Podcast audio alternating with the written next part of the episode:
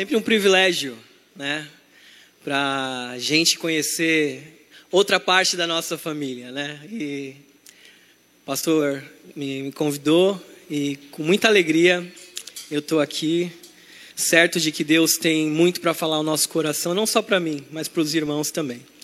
Mais delongas, como ele falou, meu nome é William, sou seminarista, é lá da primeira. Eu estou no último ano do seminário, se Deus quiser, dando tudo certo esse ano. Conclui, né? Com a graça de Deus. Mas é isso. Peço para você abrir a sua Bíblia no Evangelho de Lucas. No capítulo 24, nós vamos ler do versículo 13 até o 35. É uma, uma boa leitura, aí, dos versículos 13 ao 35. Uma história conhecida. Os discípulos no caminho de Emaús, Lucas 24, 13 a 35.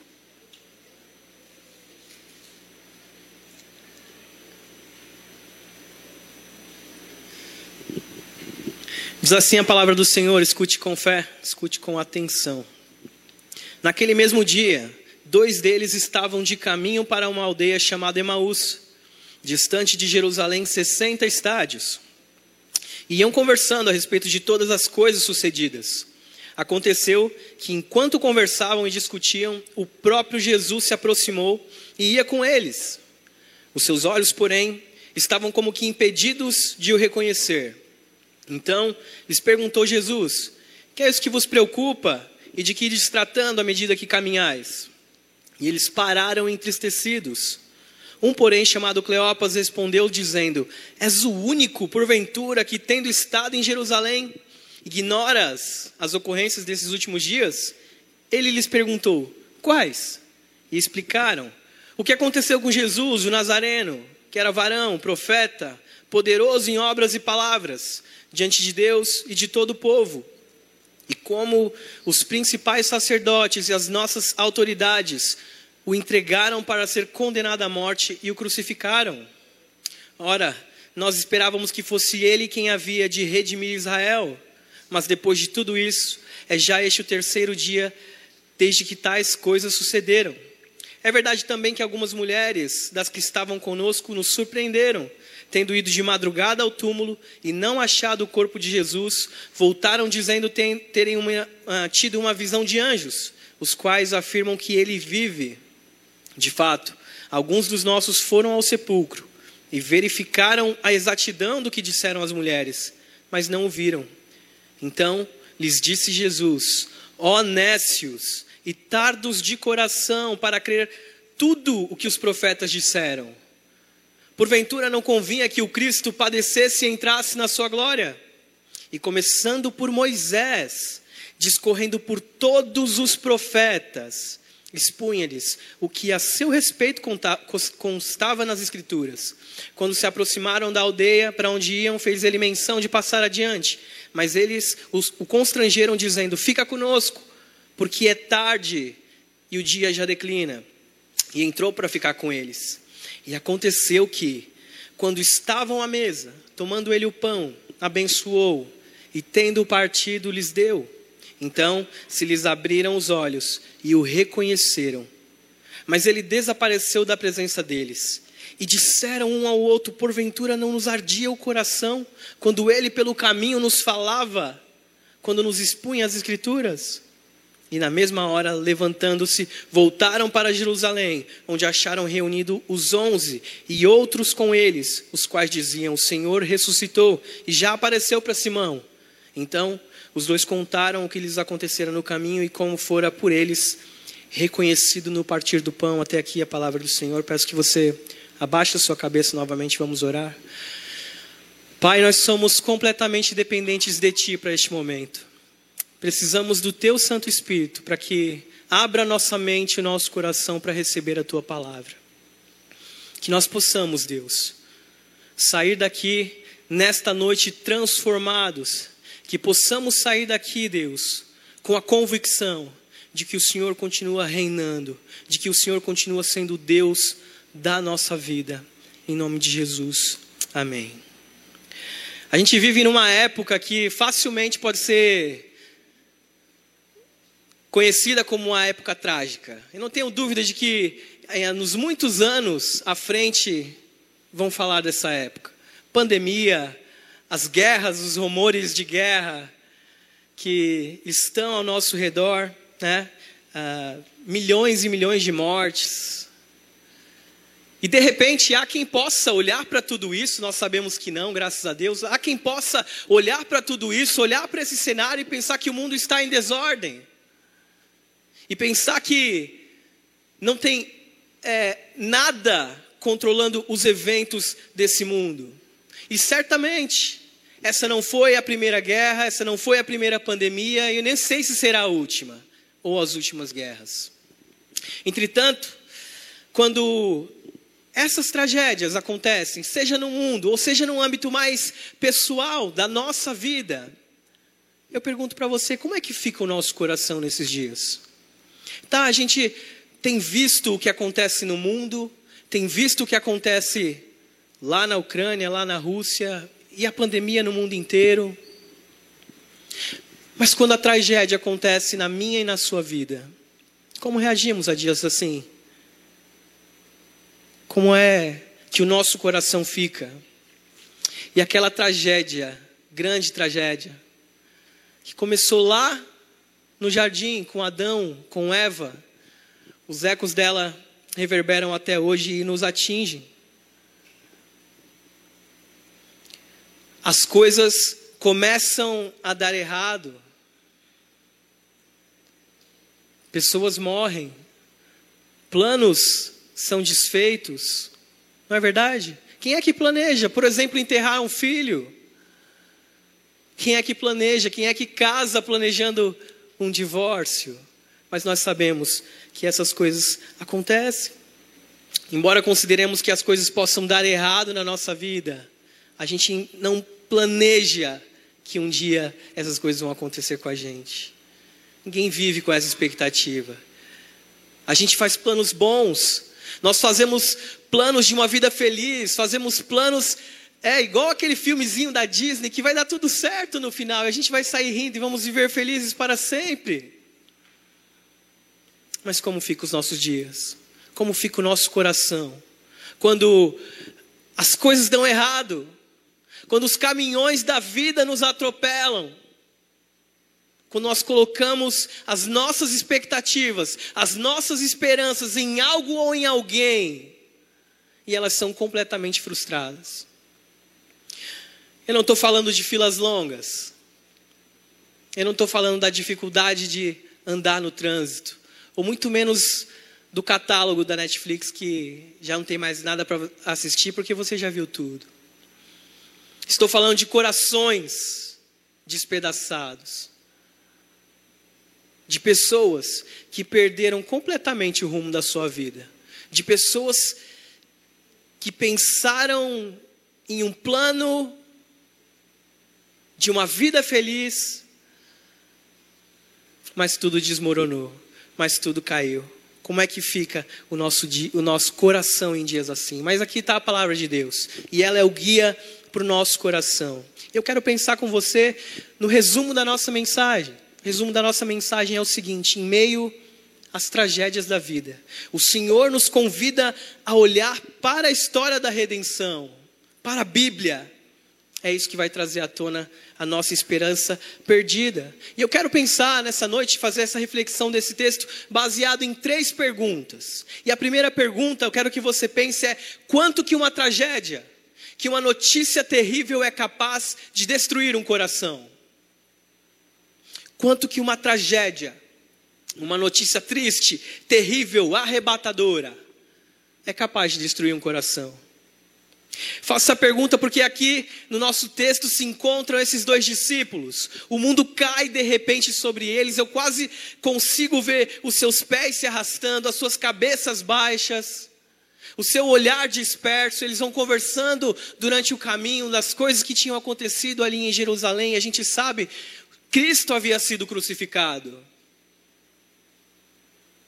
E para esses discípulos que esperavam um Messias libertador, um Messias que ia libertar o povo de Israel de Roma, E de repente, essa pessoa em quem eles confiaram a, a sua vida, todas as suas expectativas, toda a sua esperança, ela está morta.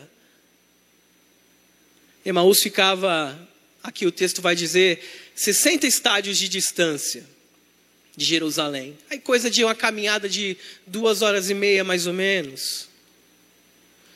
E esses discípulos, quase no finzinho da, da tarde, saem de Jerusalém e vão em direção a Emaús. Talvez você já se sentiu assim também. Talvez algum dia, em algum momento da sua vida, você tenha se sentido como esses discípulos. Quando os seus sonhos, nos seus planos, as suas expectativas são frustradas. Quando você recebe uma notícia trágica, difícil. Quando você pega um caminho que você tinha certeza ser o caminho que Deus preparou para você, mas acontece tudo de um jeito estranho, a vida te arrebata e acaba com todas as expectativas, acaba com o seu chão. Sabe o que resta no nosso coração em dias assim? Perguntas. Por quê? Por que, que aconteceu isso? Por que, que as pessoas se voltaram contra ele? Por que, que ele não desceu da cruz? Por que ele deixou Pilatos fazer o que quisesse com ele? O que, que é que nós vamos fazer agora? Mas os nossos porquês podem ser diferentes. De repente pode ser, por que um câncer? Por que a morte? Por que, que eu bati o meu carro? Por que, que eu perdi o meu emprego? Por quê? Por quê? Parece que Deus morreu de verdade. E nos abandonou sem dar nenhuma resposta para o nosso problema, para nossa aflição. Eles sentiam que Jesus ia ser mesmo aquele libertador de Israel, que ia trazer redenção, que eles tanto esperavam. Eles acreditavam nisso, eles tinham visto os milagres que Cristo tinha é, feito naquele lugar. Tinham visto Cristo como um libertador prometido, as suas obras, obras poderosas. Mas parece que depois de três dias, todas as expectativas de vitória se transformam em uma derrota amarga. Vamos voltar para Emaús. Chega. Vamos voltar para Emaús. Nada do que a gente esperou aconteceu. Lidar com uma frustração, com uma decepção, nem sempre é uma coisa simples de se fazer. Afinal, estamos lidando com desapontamentos, com o nosso coração partido, e quando o nosso coração fica partido, nosso coração endurece, nos impede de crer, sabia? nos impede de ter esperança, nos impede de acreditar de novo. Parece que tudo que a gente for fazer vai dar errado. O nosso coração endurece, nós ficamos desapontados e com medo. Mas esses discípulos andaram com Jesus, esses discípulos estiveram com Ele, comeram com Ele, ouviram diretamente dele. Você pode imaginar o privilégio? E no momento em que eles se sentem decepcionados, a primeira atitude foi: Vamos embora. Estamos abandonando o barco. Vamos voltar para Emaús. Talvez você tenha conhecido outras histórias assim também. De gente que se frustrou e preferiu sair do meio do povo de Deus. Achando que sair do meio do povo de Deus, achando que sair da presença de Deus como se isso fosse possível, seria a melhor alternativa, mas jamais. Isso nunca será possível. E como aplicação para o seu coração, eu quero que você pense em como que as dúvidas te levam para longe de Deus. Eu quero que você pense que as nossas dúvidas, as nossas dúvidas de fé e as nossas expectativas erradas sobre Deus é o que na maioria das vezes vão ser a causa dos nossos desvios, vão ser a causa para o nosso desvio para uma vida de pecado, por exemplo. Porque as nossas dúvidas de fé, a nossa dúvida sobre quem Cristo é, é que vai nos fazer correr em outra direção, vai nos fazer buscar satisfação, sentido em outra coisa que não é Deus, em outro alguém que não é Cristo. As nossas dúvidas de fé fazem isso conosco. Olha só as dúvidas desses discípulos. Em nenhum momento eles reconhecem Cristo como Deus. Ele é um varão, um profeta notável, um mestre, um guru. Mas ele não é nada disso. Cristo não pode, na nossa vida, ser apenas isso. ser apenas um mestre, varão notável, profeta, mestre, guru, um gênio da lâmpada para quem a gente faz pedidos para nos satisfazer. Ele jamais pode ser isso. E eu vejo hoje as pessoas tristes, e elas reclamam, e muitas delas às vezes até se sentem sós, abandonadas, e quando você vai olhar na raiz do que é que causa esse tipo de comportamento, muitas vezes é falta de fé.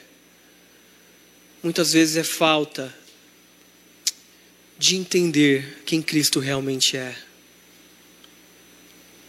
Os nossos, os nossos desvios podem ser causados pela nossa falta de fé, porque as nossas expectativas, quando estão voltadas para Deus, da forma correta, reconhecendo quem Deus é na nossa vida, o Deus soberano que Ele é na nossa vida, independente daquilo que a gente passe, independente daquilo que a gente sofra, isso nos ajuda a ficar firme nele. Firmar nossas expectativas corretamente nele. Quanto que uma tragédia é capaz de destruir um coração? Você percebe? Que as tragédias, as dúvidas têm causado para você, meu irmão. Pense nisso. Quais caminhos o seu, o seu coração tem, tem buscado nos dias maus? Para onde você tem corrido nos dias maus? Eles caminham para Deus? Você permanece em Jerusalém? Ou você corre para Emaús? Você foge para Emaús? Teus problemas têm te aproximado de Deus? Ou eles têm te paralisado ou te afastado de Deus? Se o seu caso é como esses discípulos, Jesus te convida a voltar para a sua palavra, a fazer uma volta à sua palavra, a Bíblia. E aqui vai a segunda pergunta: qual a ação de Cristo para confrontar a nossa falta de fé? Que é que Cristo faz com a nossa falta de fé? Como ele age? Que nós vamos ver nessa parte. Bom, ah, as decepções dos discípulos foram por uma visão errada de quem, ele tinha, de quem eles tinham de Deus. Eles achavam que Cristo deveria fazer aquilo que eles imaginavam: libertar ah, é, Israel do domínio de Roma, mas Cristo veio para libertar o seu povo de algo muito pior. O pecado, nós sabemos disso. E expectativas frustradas só podem ser mudadas por expectativas novas, expectativas renovadas. É verdade que Jesus não faz como nós. Né? Ele não fica reclamando com o anjo. Né? Por que, que esses caras não creem na minha palavra? Eles não viram o sepulcro vazio?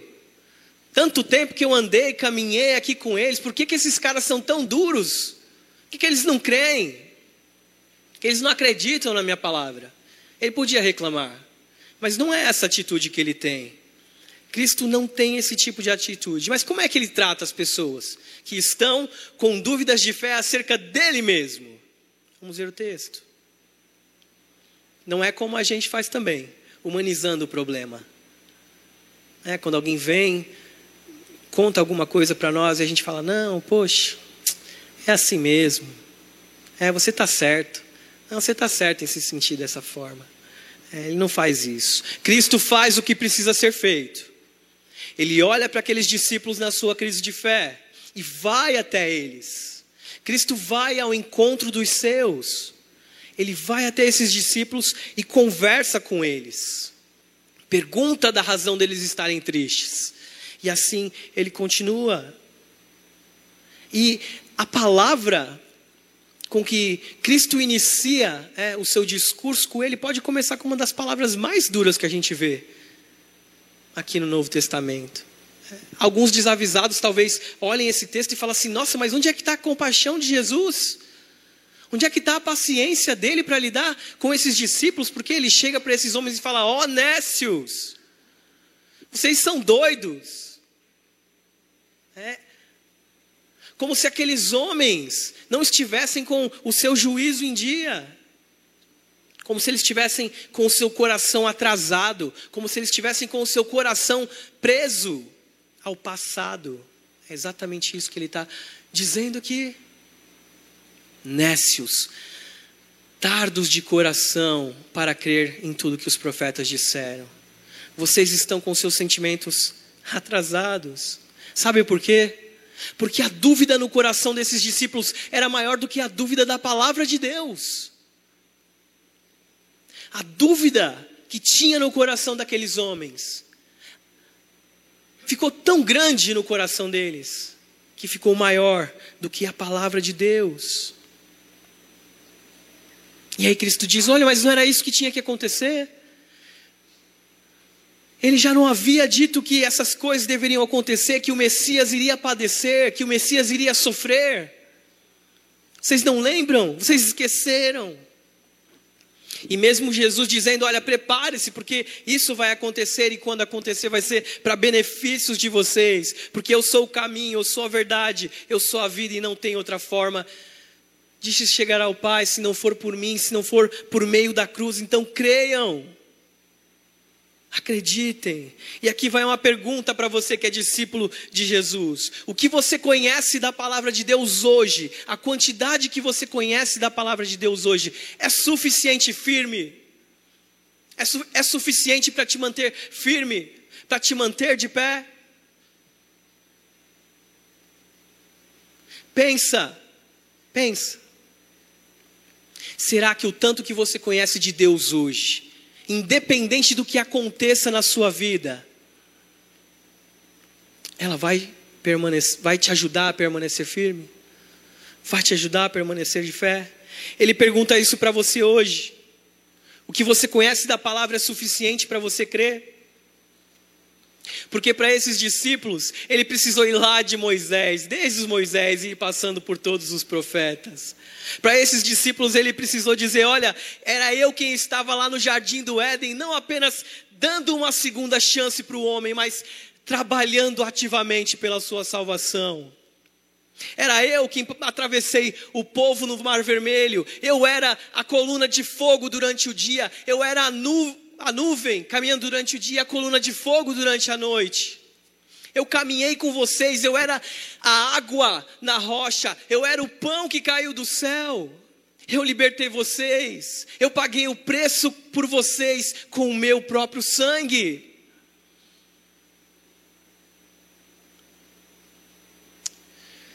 Cristo precisou relembrar a esses discípulos sobre a sua própria palavra.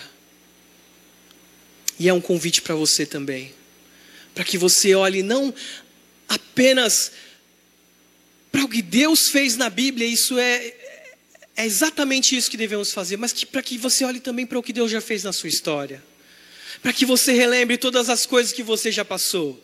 Para que você relembre que até aqui o Senhor te sustentou. E se você está aqui num banco como esse, é porque o próprio Deus te ajudou. Que o seu coração permanecesse firme permanecesse com fé, permanecesse pulsante, vibrante em amor por Ele. Então, meu irmão, não esqueça das coisas que Deus já fez na sua vida. Mas lembre também do que há na Sua palavra, no poder da palavra de Deus. É isso que Jesus faz para fazer com que esses homens retornem a si. Para que eles lembrem daquilo que Deus já havia feito, porque é isso que faz um crente ser forte. Crer na palavra de Deus é o que faz um crente ser forte, é o que faz uma igreja ser forte, permanecer segura, inabalável e não cair por qualquer vento de doutrina. O quanto a palavra de Deus é forte no meio de, de uma igreja, é o quanto ela vai ser forte para enfrentar os desafios. Nós temos que olhar para dentro de nós e sermos honestos também, porque nós não ficamos felizes quando Ele diz não para aquilo que a gente queria. Quando a gente pede para que a dor pare, ele diz: não, você precisa aprender através da dor. Para quando a gente quer que as coisas aconteçam de uma forma rápida, mas ele diz: não, seja paciente, aguarde. Para quando a gente ora, perdido por uma condição melhor, ele diz: olha, aprenda a ser contente com aquilo que você já tem hoje. Nem sempre é fácil receber os nãos de Deus. É difícil para mim, e eu sei que é difícil para você também. Mas fé é a convicção de que Deus sabe muito mais sobre nós e sobre a vida do que a gente. De que Ele tem sempre o melhor para nós. de que realmente todas as coisas vão cooperar para o bem daqueles que amam a Deus, daqueles que seguem o seu propósito. Então, meu irmão, independente do que aconteça na sua vida, caminhe com fé. Relembre da palavra de Deus, relembre da história da redenção, relembre de Deus governando o universo desde antes de, de tudo acontecer. E como ele veio conduzindo o mundo até aqui, e como ele veio conduzindo a tua história até aqui também. Por fim, qual é a estratégia de Cristo para acabar com a nossa falta de fé e renovar a nossa esperança? Qual que é a estratégia dele? Quanto um evangelho pode transformar um coração? Quanto um evangelho pode transformar o nosso coração? A noite cai, é hora de cessar a viagem. Eles então vão para casa. Os discípulos ficaram tão impressionados que eles constrangeram aquele estranho a permanecer com eles. Perceberam que havia naquele estranho algo que eles já haviam perdido há muito tempo. Esperança na palavra de Deus. A esperança de que Deus não falha, de que Ele ainda tem o controle nas suas mãos e de que é Ele quem guia a história. E quando chega a hora de tomar a refeição, de partir o pão, o que era de se esperar do hospedeiro, do anfitrião da casa, acontece uma coisa completamente inusitada aqui. É Cristo quem vai lá, parte o alimento, entrega o alimento, e nesse gesto tão familiar, nesse gesto que eles devem ter participado já algumas vezes com Cristo. A palavra diz que os seus olhos são abertos e Cristo some da presença deles. E agora estão os dois aqui, maravilhados, um olhando para o outro com aquela cara de bobo, pensando o que, que é que aconteceu aqui? O que, que foi isso? Por acaso o nosso coração não ardia quando ele expunha as Escrituras para nós? A verdade, a verdade da Bíblia fez o coração daqueles homens arder. Como temos necessitado de ter um coração que arde pela palavra de Deus? Nosso coração tem ardido por tanta coisa: dinheiro, bens, carros, trabalho, relacionamentos, coisas materiais. Mas quanto tempo faz que o teu coração não arde pela palavra de Deus? Quanto tempo faz? O pouco valor que a gente dá para a Bíblia gera corações congelados, incapazes de arder. E é essa falta de um amor vibrante pela palavra de Deus, que é capaz de queimar o nosso peito, que tem produzido crentes fracos, às vezes levados por modismos, por ideologias vãs que imperam nesse mundo, ou por qualquer um que venha e tenha uma boa lábia. Eles estão com o peito congelado quando o assunto é Bíblia e quando nós estamos com o peito congelado.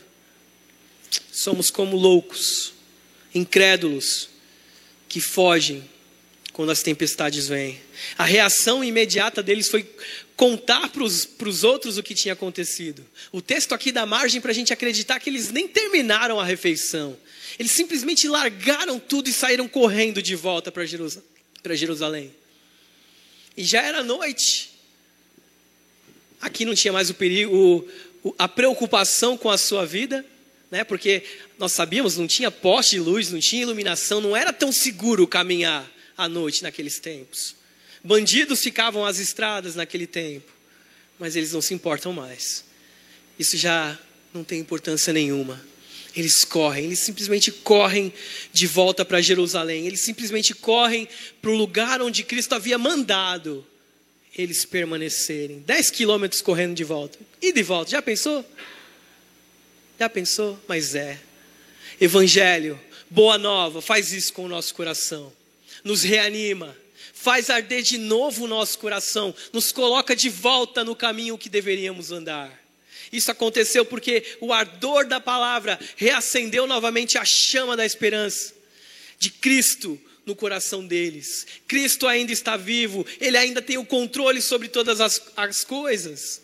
A cruz não foi a derrota de Cristo, mas o início da sua vitória triunfante. Embora a palavra possa ser dura em alguns momentos, ainda assim, ainda assim ele estava com os discípulos no momento da sua dor. Se hoje você se encontra com de repente com o seu coração incrédulo, se hoje de repente você encontra, se encontra com o seu coração congelado também, pensando em desviar ou se desviando, saiba que Jesus está caminhando ao teu lado, mesmo que você não veja. Ainda que você esteja como esses discípulos, cegos, não conseguindo enxergar Cristo, Ele está caminhando do teu lado. E quando eles chegam em Jerusalém, aquele lugar está alegre, aquele lugar está cheio de evangelho, cheio de boas novas, porque Jesus havia aparecido para alguns deles, inclusive para Pedro. Mas agora, aqueles discípulos podem falar porque eles viram. Eles viram. Eles podem falar com convicção. Eles contaram como eles haviam reconhecido Jesus no partir do pão e como Jesus havia se mostrado a eles de uma forma tão clara. É como ele faz com a gente também. A cura para as nossas desilusões. A cura para os nossos corações partidos. É uma volta à palavra de Deus. É uma volta ao Evangelho. É um relembrar de tudo aquilo que Deus já fez, não apenas na história da humanidade, mas na minha história também. E ele começou com Moisés e termina consigo mesmo. Por que é que ele falou? Por que é que ele precisou ir lá desde tão longe, né? Desde o comecinho da história, passar por todos os profetas, até ele mesmo. Por que ele precisou fazer isso? Você sabe da resposta. Para você lembrar que ele ainda está no controle. É para você lembrar que, por mais que você veja as coisas dando errada, por mais que você veja o mundo à beira de um colapso, você saiba, Cristo ainda está no controle. Precisamos ouvir que Deus ainda está no controle. Precisamos saber que nada está encerrado até que Ele diga sim ou não. Precisamos ouvir que as nossas provações, as tragédias da vida, não são motivo para a gente pular do barco. Talvez haja pessoas aqui como os discípulos, voltando para Emaús, atrasadas nos sentimentos, presas ao passado, gente que se vestiu de luto e está vestido de luto por tanto tempo, sem perceber os novos atos de Deus na história. Ele olha para as feridas, para as tragédias, e permite-se ferir todos os dias. Não faça isso. Eu quero terminar lembrando o diálogo de Jesus com os discípulos. Quando Jesus provoca aqueles dois com uma pergunta e eles indignados dizem: Você é o único que, estando em Jerusalém, não sabe dos últimos acontecimentos? Olha só a sutileza da pergunta de Jesus. Quais? Conta para mim. Me lembra aí, eu não estava por aqui não. Conta para mim, o que, que era, o que, que aconteceu? Não, Jesus, o Nazareno, varão, profeta, em obras, em palavras, que foi morto, que foi entregue pelos, pelos fariseus, pelos sacerdotes, pelos líderes, ele foi morto e ele foi crucificado.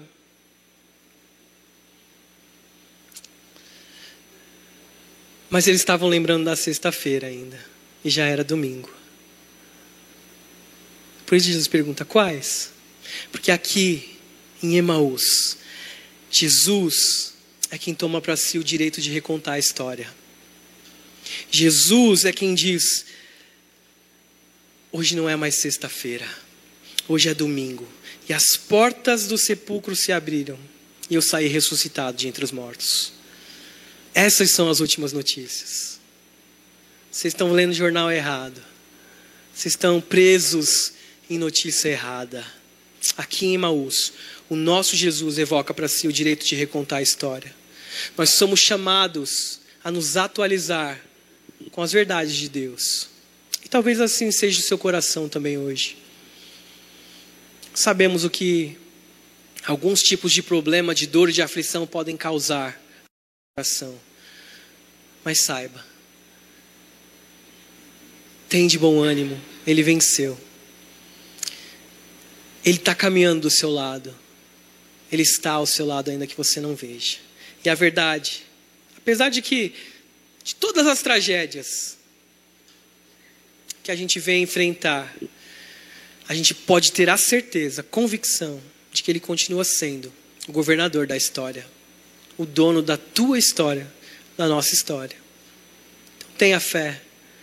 Se o teu coração hoje estiver triste, ou quem sabe até desesperado, sem esperança, relembre a história.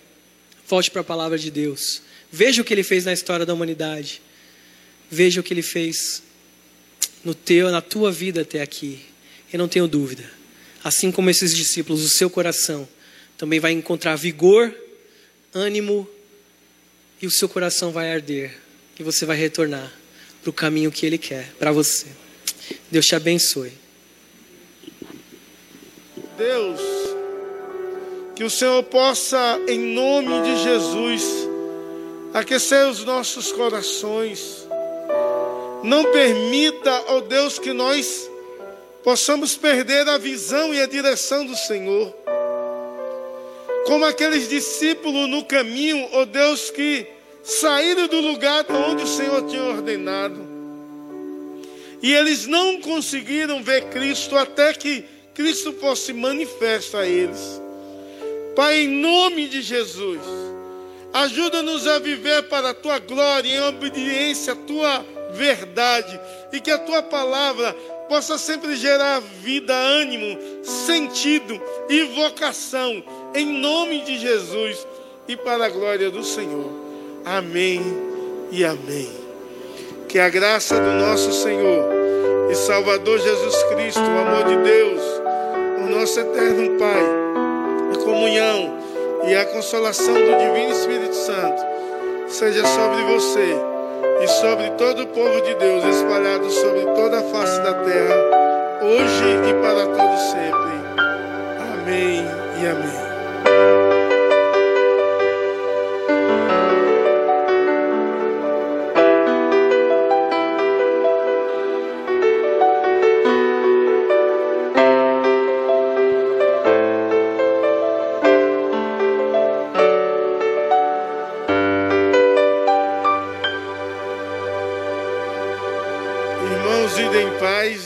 Abençoe em tudo, em nome de Jesus.